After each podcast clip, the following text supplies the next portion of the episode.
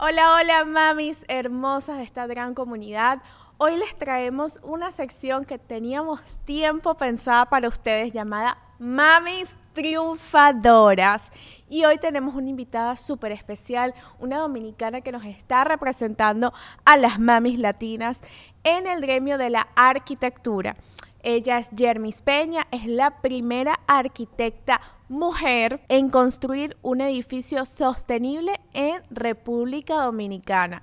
Así que bueno, vamos a aprender mucho de ella, qué, cuáles han sido esos hábitos, esas claves para lograr ser una mami triunfadora.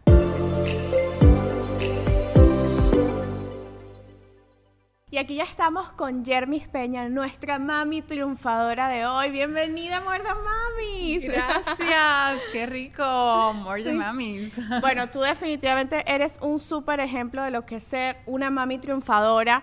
Eh, eres mamá de tres hijos eh, y aparte pues todos estos proyectos increíbles que estás construyendo. Y algo que me llamó muchísimo la atención es que te has enfocado como arquitecto en el tema de, la, de ser sustentables las construcciones Cuéntame, ¿por qué decidiste irte por esa rama? Mira, desde muy pequeña me llamaban la atención las construcciones en general, pero pasó algo en mi vida cuando tenía 8 o 9 años de un parquecito que quedaba cerca de mi casa que, bueno, eh, lo modificaron, hicieron una construcción muy linda. En el momento yo admiraba el edificio porque había quedado muy bien, pero luego comencé a mirar con nostalgia porque el parque había desaparecido y esa área verde ya no estaba. Entonces, así crecí como con ese por qué si vas a tener una cosa no puedes tener la otra y ahí descubrí la arquitectura sostenible y vi que era posible ser armónico, o sea, poder crecer, evolucionar, tener nuevas construcciones pero a la vez cuidar al medio ambiente. Claro, eh, aquí en Miami yo tengo 10 años viviendo acá y he visto sobre todo el área de lo que es Brickell y, Midtown como era antes y como es ahora, y da, sí da un poquito de nostalgia, porque uno dice, wow, aquí esto antes era literal un parquecito, un área verde, o simplemente un restaurante que me gustaba ir, y ahora es un monstruo de edificio que brutal para la economía em, de la ciudad, pero sí, pues para las áreas verdes es, da como esa nostalgia. Y además de, de conservar toda esta parte de, del ambiente, hay algo en el en la construcción como tal que la hace sustentable, o sea, ahorra agua, ahorra energía. Claro, mira, son muchos factores. No solamente buscamos el ahorro de energía y el ahorro de agua y también eh, buscar materiales que no tengan la emisión de carbono, pero también hay algo de bienestar y de salud. Cuando haces un edificio sostenible, definitivamente, pues los usuarios son los que más se benefician, mm. porque su salud está cuidada por todas partes, están aislados acústicamente, tienen un aire puro en el interior, disfrutan de buenas visuales. Entonces, eso que dices de los comercios también es algo que se impacta porque regularmente, pues en planta baja, tienes usos mixtos para mantener esos comercios, incentivas el desplazo peatonal. Fíjate que en los últimos años se le ha dado una importancia mayor a los vehículos y esto no está correcto. Nosotros como madres sabemos que tan triste es que un niño te crezca en el sillón de atrás del carro desplazándose con este tránsito tan pesado y en eso se te van cinco horas al día. Y el pobre niño en vez de tener pues el espacio verde para disfrutar está ahí mirando desde una ventanita como, como todo acontece. Entonces, cuando tienes esas decisiones en las construcciones, a la vez puedes vivir y debajo pues tienes esos comercios y cerca te puedes quedar la escuela, puedes irte a pie. En la vida cambia y es lo que estamos viendo en estos países desarrollados donde tienen un nivel alto de bienestar y de felicidad, pues conectado con la construcción. Total. Oye, ¿y siempre tuviste como que, porque me comentas que desde que tenías ocho años ya estabas mirando eh, todo esto de, la arquitectura? ¿Siempre quisiste ser arquitecto fue algo que ya decidiste más grande? ¿Cómo, de dónde vino esa vocación? Porque uno, uno, hay muchas mujeres arquitectos, pero pienso, no sé si estoy correcto, hay más hombres que mujeres. Mira, lo que pasa es que yo de niña admiraba como la forma en la que se construían y tenía una forma de verlo en mi infancia. Me gustaban muchísimo las matemáticas, los legos. Yo no sabía que para eso había que ser arquitecto ni ingeniero en ese momento. Eh, y, siendo mujer, pues recuerdo que muchas veces mi padre me decían, eso no es de hembras, o sea, ¿cómo que tú quieres ir a una construcción a buscar qué? Ah, Cuéntame cuántas mujeres tuve ahí adentro. Ninguna. ¿Por qué? Porque eso no es de mujeres. Wow. Entonces yo decía, pues, ¿y por qué no? Entonces, cuando me voy a estudiar arquitectura, eh, veo que la mayoría de mujeres se dedican más al, interiorismo dentro de la arquitectura. O al diseño. Exacto. Entonces a mí lo que me gustaba era el diseño del edificio, la construcción eh, y también mucho el urbanismo. Y igual me encontré con mucha, mucha gente de frente que decía es que no te va a funcionar, es que ese no es el nicho. Y comencé a buscar ejemplos a nivel internacional. Tuve el gran privilegio desde muy joven de viajar mucho porque mi mamá está en ese negocio de viajes y de turismo. Okay. Y así veía edificios que lo habían hecho mujeres, pocos, pero sí. Entonces ya con eso me valía. Bueno, pues sí, ella lo pudo hacer, porque yo no. Eso es lo importante, pienso yo, de la representación y qué es lo que estás haciendo tú ahora, porque uno de repente, si no ve una figura con la que uno se identifique haciendo eso que uno tanto quiere, pues lo ve como a uno como algo súper lejano. Entonces, qué bonito que, pues tú sirvas de, referencia para mujeres que ahorita están estudiando la profesión o que quieren estudiarla y, tienen el papá, porque típico, o sea, ya estamos en otros tiempos, pero igual te lo aseguro que todavía hay papás que dicen, eso tú vas a estar ahí al lado un poco de obreros que haces ahí tú metida. Eh, así que, que, me encanta eso y, lo que estás promoviendo en tus redes de, de cómo mostrar ese lado femenino de, de, la arquitectura. Y cuéntame, o sea, estudiaste la, la, carrera, pero cómo llegaste pues a, figurar, ¿no? Porque muchas eh, pasa de que estudian la carrera y pues tienen eh, una, hacen una buena carrera profesional, pero tú te diste como a, destacar, ¿qué fue eso en ti que tú crees que te hizo destacar como, como arquitecto y que hizo que fueras la primera mujer en República Dominicana en construir un edificio sustentable? Pues mira, creo que soy muy obstinada, soy muy terca. Eh, entonces comencé a analizar qué necesito para llegar ahí. Eh, al ser muy exigente conmigo misma, me di cuenta que tenía que capacitarme quizás el doble que lo tuviera que hacer cualquier hombre para obtener esa primera oportunidad. Qué injusto eh, eso, ¿no? Es injusto, pero es la verdad. Y, y, de verdad me gusta ser muy honesta con esto porque muchas chicas que estudian arquitectura se me acercan y les digo, bueno, de repente el primer edificio no te va a caer de la nada al menos que, que, vengas de una familia de arquitectos, lo cual tampoco era mi caso, no, tenía ningún negocio afín, pero cuando te encuentra la oportunidad, te encuentra capacitada, te encuentra decidida, entonces ahí sí que puedes darte todo, todo, todo el momento. Llegó por vía de un amigo, un edificio muy pequeño, era un edificio de cuatro pisos, que cuando yo vi que yo estaba haciendo ya la cotización para presentar mi propuesta para el diseño, wow, señores, es que yo no lo puedo explicar, es que yo me sentía como que me habían dado el Burj Khalifa para, para yo diseñar, o sea, yo tenía una alegría que no me lo podía creer y cuando ese cliente me dice, mira, ¿sabes qué? Creo en ti y te voy a dar la oportunidad quiero que diseñes el edificio. Wow, a mí lo que más me importaba en eso era cómo, cómo, que, cómo va a quedar aquello, porque sé que esto me va a seguir abriendo puertas y así mismo fue. O sea, de ahí pues ya seguí como moviéndome. Claro, ya tenías el, como que el primer... Ya el portafolio no era solo el de la universidad, sino que ya tenía proyectos reales. Eh, fue súper, súper interesante, pero siempre mantener el foco, saber que en todas las carreras, no importa en cuál nos estemos desarrollando, tenemos que mantenernos a la vanguardia con el mercado. Súper importante. No podemos creernos de que ya yo soy lo máximo. De que te la sabe todas, claro. O sea, todavía yo sigo capacitándome, yo sigo estudiando maestrías, diplomados. El tiempo tienes que aprovecharlo al máximo. Tú estudiaste eh, la carrera como tal y luego hiciste alguna especialidad. ¿Cómo, cómo es tu, tu currículum para llegar a ser una mami triunfadora como tú? Mira, lo primero que hice fue la universidad, luego me especialicé en una maestría de diseño arquitectónico per se y luego hice la maestría de sostenibilidad y bioclimática, que ahí fue que descubrí como, wow, este es el amor de mi vida, esto es lo que más me gusta, esto es lo que quiero hacer. Y bueno, ahí comienzo a plantearme el reto de llevarlo a República Dominicana, donde todavía las construcciones sostenibles estaban en cero, pero como hice camino tanto en la arquitectura, porque le trabajo a otros desarrolladores diseñando proyectos, a clientes particular, villas, casas, pero también dirijo una constructora. Entonces dije, bueno, ok, la ley entra por casa. Vamos nosotros mismos a, comenzar este primer edificio con certificación LEED Gold y lo logramos.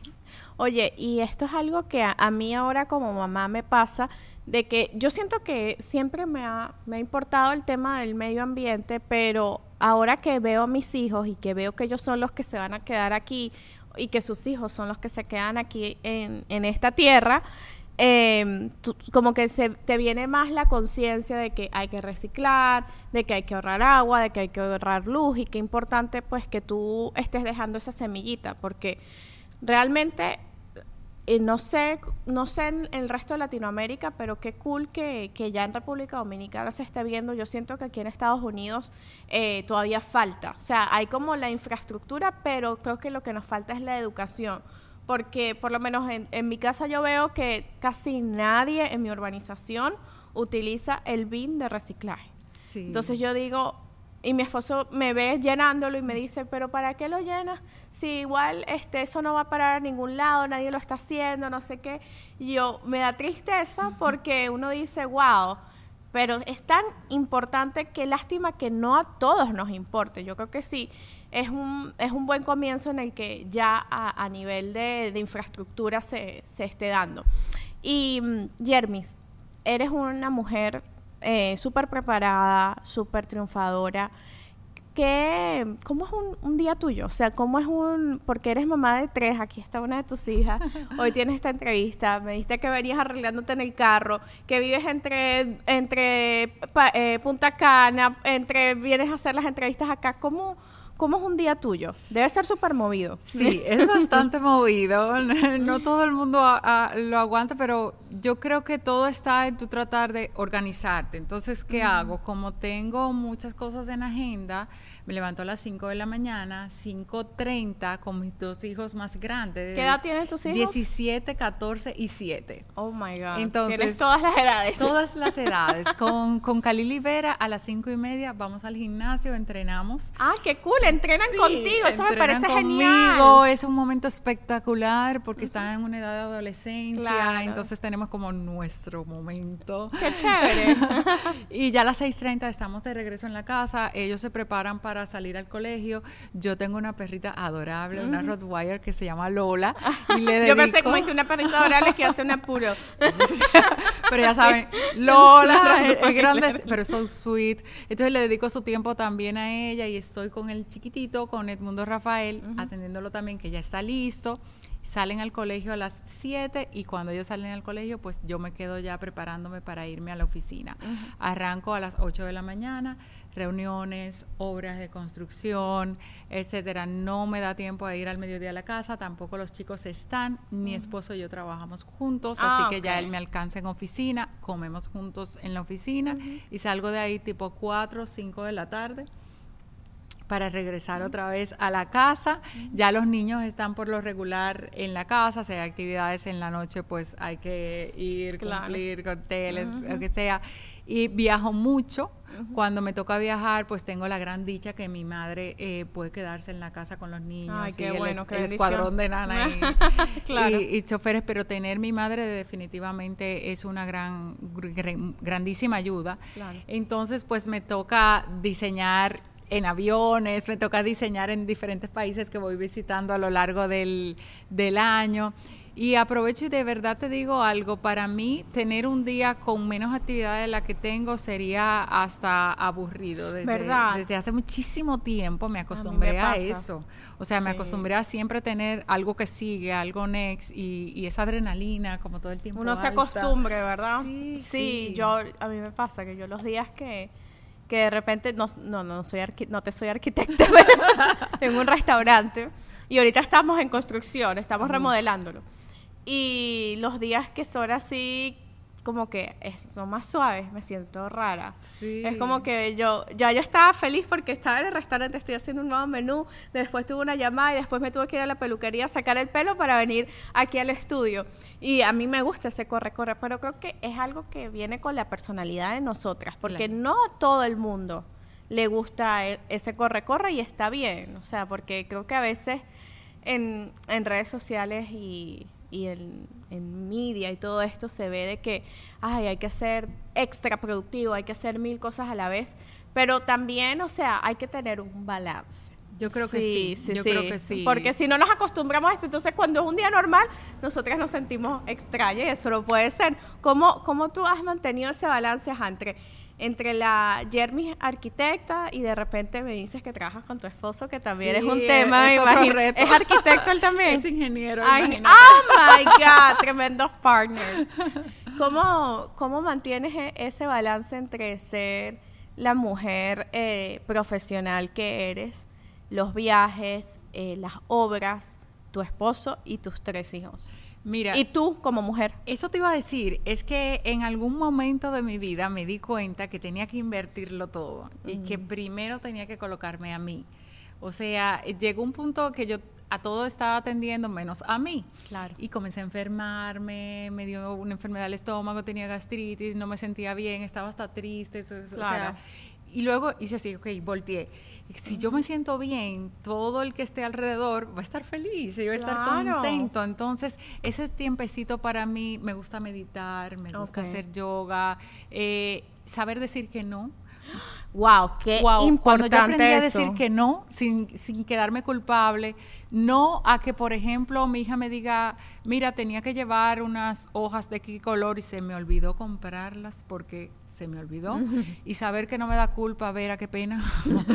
qué pena, Vera, no las tenemos, pero, pero mira, mañana vamos a ver cómo lo hacemos. O sea, y, estar en paz conmigo misma porque lo acepto. No, y que no se puede cumplir con todo humanamente. Una amiga que te invitó, que no sé qué, pero no puedes, no puedes porque simplemente o estás agotada o tienes mañana otras cosas.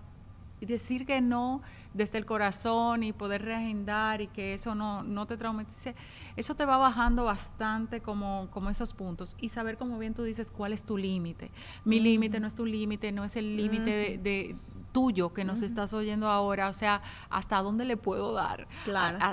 cuántas cosas puedo poner en un día y no colapsar. Exacto, exacto. Eh, qué importante lo que, o sea, me, me, quedó resonando aquí el decir que no, porque a mí a veces todavía me cuesta, lo estoy aprendiendo y a veces como que cuando quiero decir que no escribo el mensaje así como que cerrando los ojos, como que, ay, me da pena, pero tengo que decir que no, porque yo soy de, de ese tipo de persona que le gusta cumplir con todo, eh, quedarle bien a todo el mundo. Y me ha costado aprender a que, oye, no siempre puedo quedar en el café con la amiga, no siempre puedo ir al evento que me invitaron o no siempre puedo ir a la cena, no sé qué, que me invitaron de la ciudad, porque simplemente hay que ponerse uno también de primer lugar, las relaciones, el networking, el café con la amiga, todo y en los negocios, es importante. A el cliente te pide algo y tú quieres hacer la venta, pero no tienes que decir que sí. O sea, a veces tú con un no vas a conseguir la venta también. También. Me está pasando eso ahorita. Justamente tengo una, yo con, mi trabajo como, como influenciadora, eh, una marca que quería, que quería trabajar conmigo eh, me ha dado como que las mil y un vueltas al contrato y yo así como que... Y normalmente la Michelle de antes de, toda la terapia que he hecho en los últimos años hubiera dicho sí. Sí a lo que me estaban proponiendo que no era justo.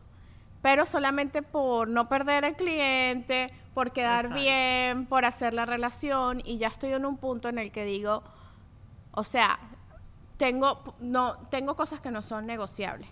Y todavía me cuesta porque de repente está como que esa vocecita, ay, pero entonces van a creer que eres una creída. Exacto. Ajá, que estás o te vas a perder la oportunidad.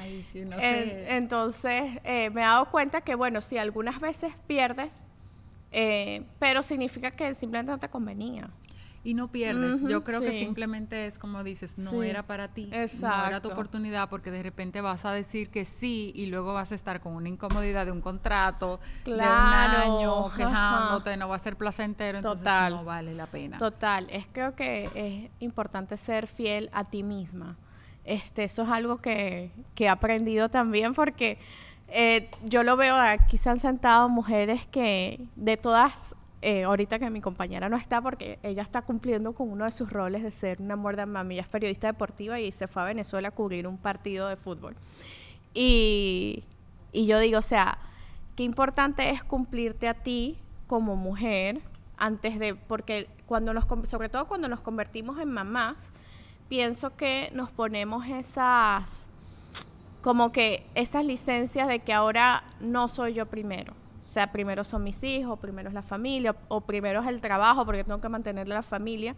Y sí, definitivamente lo que tú dices, de ponerte a ti de prioridad, eh, creo que es súper importante. Me encantó lo que, lo que dices que te paras a las 5 de la mañana y vas al gimnasio y qué chévere que, lo, que incluyas a tus hijos, porque ese yo creo que es demasiado poderoso y es algo que he visto clave en las personas eh, exitosas es el levantarse temprano y hacer ejercicio. Yo creo que sí, es que cuando tienes eh, la fuerza de adelantarte al sol, pararte de la cama y mover el cuerpo es, es algo que se produce a nivel de tu organismo. ¿verdad? Entonces eso te da una energía diferente. Claro. Yo sé que hay gente que no le funciona, sí, que hay personas que no son morning person, pero de verdad trátenlo. Y, y si lo haces por una semana, por dos semanas, te vas a dar cuenta que es que el día tu cerebro funciona totalmente. Claro, y te acostumbras. de otra manera. Entonces, con, con, ese tema de los hijos, lo que me he dado cuenta, cuando tú comienzas a ponerte primero a ti, ellos también lo hacen igual.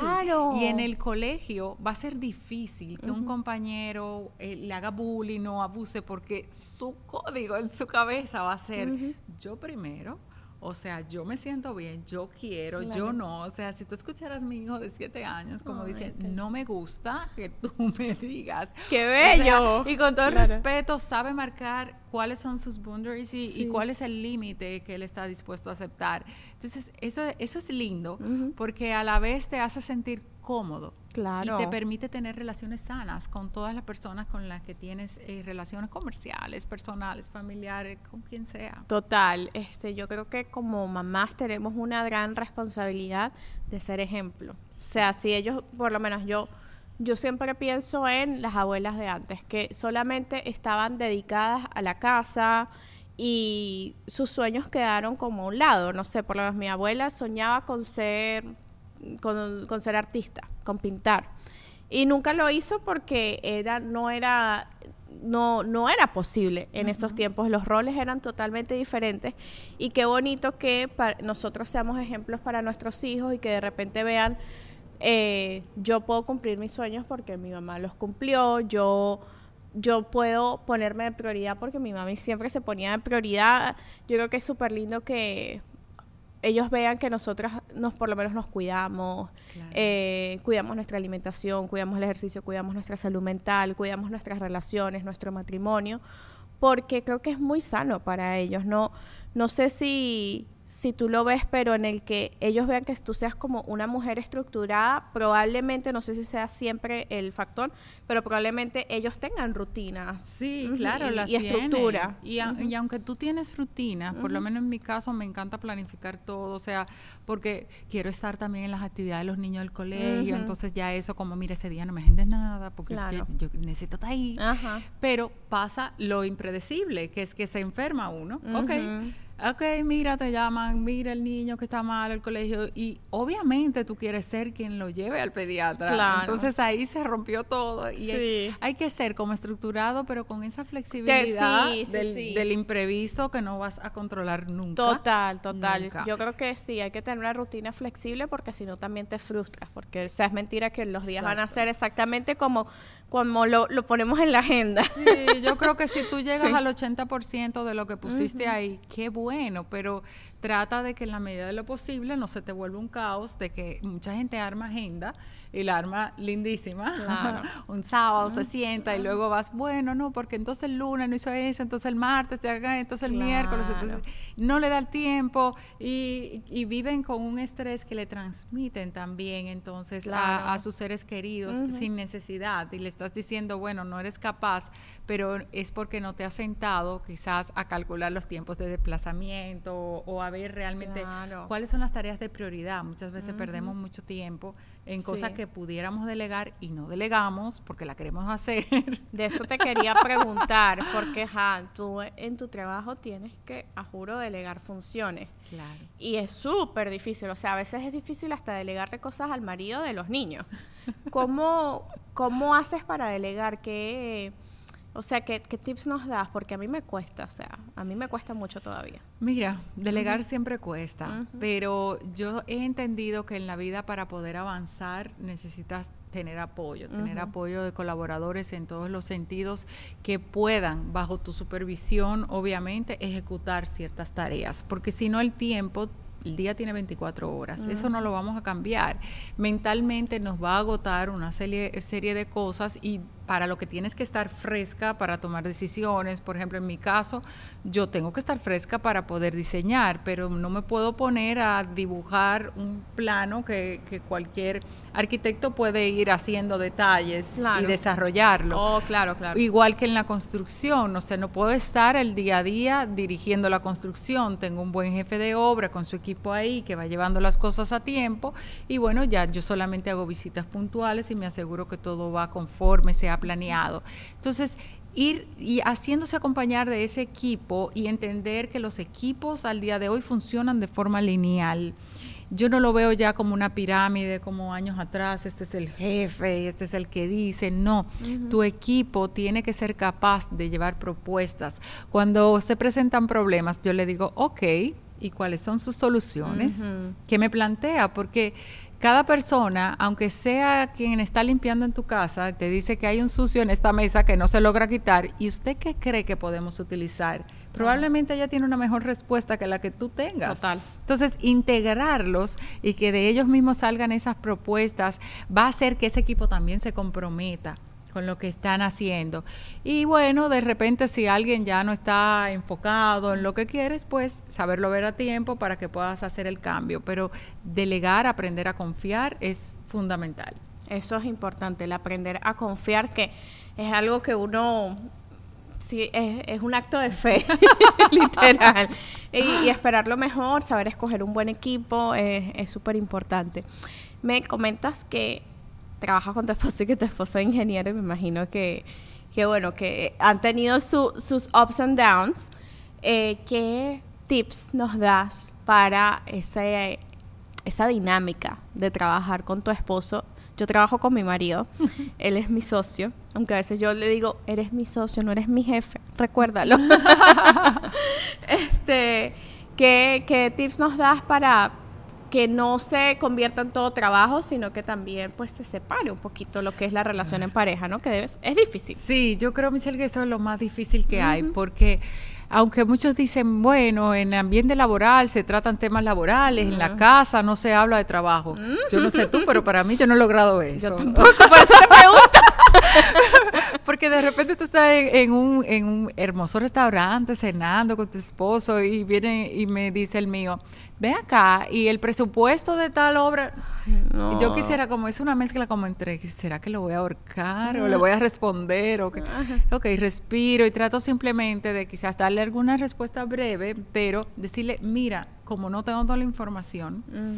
¿Por qué no lo vemos mañana y lo vemos en oficina y así podemos buscar el expediente entero? Qué bueno eso. que me ha funcionado muchísimo porque cuando solamente le digo, no me hable este trabajo que andamos Claro, le molesta. Eh, es, como que ya hiciste el ambiente para pelear. Entonces dañaste como la, el momento, Entonces, muchachos, seamos inteligentes. Simplemente una pequeña respuesta, mira qué pena, pero vamos en lo mañana y se lo ponen en hora laboral y traten, traten en la medida de lo posible, obviamente, de no llevarse trabajo a la casa, porque ahí sí, sí. Si, de repente me llevo unos planos y me siento yo a chequearlos en la casa a las 8 de la noche, pues lo lógico que él se va a acercar y me va, a poner ya, ya un tema. Pero para mí es una bendición poder estar juntos porque con la cantidad de compromisos y cosas que tengo, pues no es que se lo están contando, es que lo está viendo. O sea, es parte de, de todo. Estamos luchando para para crear un mismo imperio. O sea, para mí eso une mucho la pareja, pero hay que, hay que ser delicado y tener claro. esos momentos. Oye, ese, ese tipo está buenísimo. Yo le voy a decir a mi esposo, mira, Nathan, eh, lo hablamos cuando estemos en el restaurante, ¿te parece? se me quedó ese papel, no lo tengo. se me, borró el email. y, es que mira, justamente me estoy quedando sin pila, no lo puedo ver, chicos, fíjate tú. Oye, Jervis, me, me, ha encantado esta conversación, de verdad que eres encantadora y, y se nota que yo creo que una de las cosas importantes en los negocios es tener charm, tener carisma y tú definitivamente lo tienes. Te quiero hacer una pregunta. ¿Por qué o qué, qué cosas te hacen a ti ser una more than mami? Uy, pero es que es un título demasiado fuerte, Michelle. Mira, yo siempre me, me considero para mí como una mamá, ¿Por qué? Porque todo lo que yo hago lo hago enfocado en esos tres niños. o sea, decisiones, tú no te vas a imaginar decisiones de negocio en las que yo veo esas tres caritas como si estuvieran sentadas en la mesa del oh. consejo mirándome, mami, ¿qué vas a decir? Mami, mami. o sea, son como que, mis jueces y mi mejor motivación. Yo creo que lo, lo, que te decía al principio, tratar de buscar dentro de nosotros cuáles son esos sueños, para qué vine a este mundo. Todo el mundo tiene como un objetivo. Yo, en lo particular, creo que vine a transformar la vida a través de la arquitectura, a hacer espacios felices, a unir familias a través del diseño, a llevar sostenibilidad y cuidar medio ambiente, porque yo quiero un mejor lugar para mis hijos y para todas las personas del planeta. Entonces, encuentra tú cuál es ese objetivo que tienes, agárralo fuerte y comienza a desarrollarlo, porque nadie lo va a hacer por ti porque esa es tu responsabilidad, viniste a eso. Me encanta, me encanta. Bueno, Jermis, este, súper felices de tenerte aquí con nosotros. Definitivamente eres una amor de mami. Me llevo el tip del marido, me llevo el tip de delegar, eh, me llevo el tip de algún día entrenar con mis hijos a las 5 de la mañana porque me encanta, espero quieran. este, vamos a dejar tu información para que las mamis se sigan inspirando a través de tus redes sociales, a través de tu contenido. Muchísimas gracias por estar aquí en More Than Mamis. Jermis Peña, una mami triunfadora.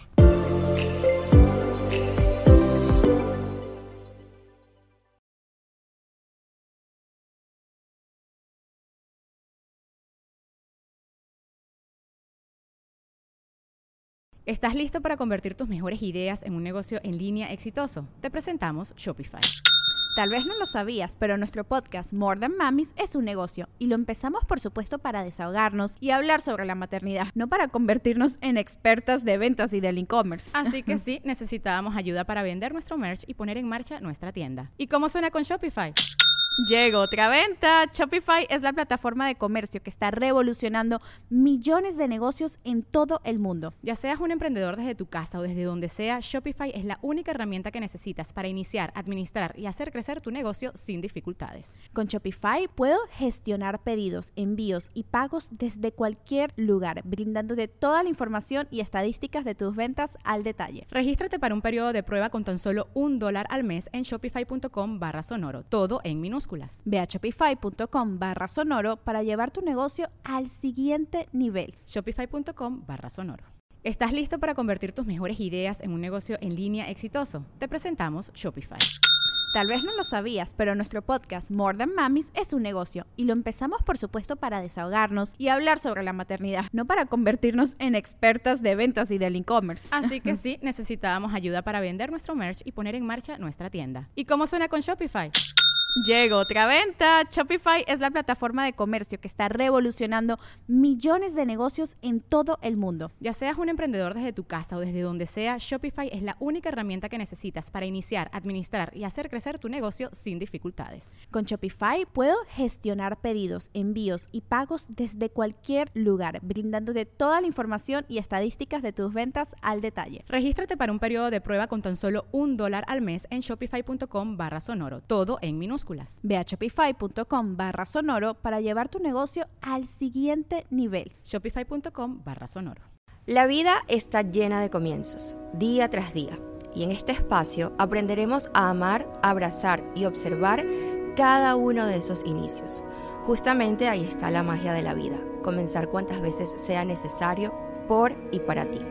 Yo soy Isa Guzmán y quiero darte la bienvenida a un lugar donde de una vez comenzarás el lunes en Comienzo el lunes podcast.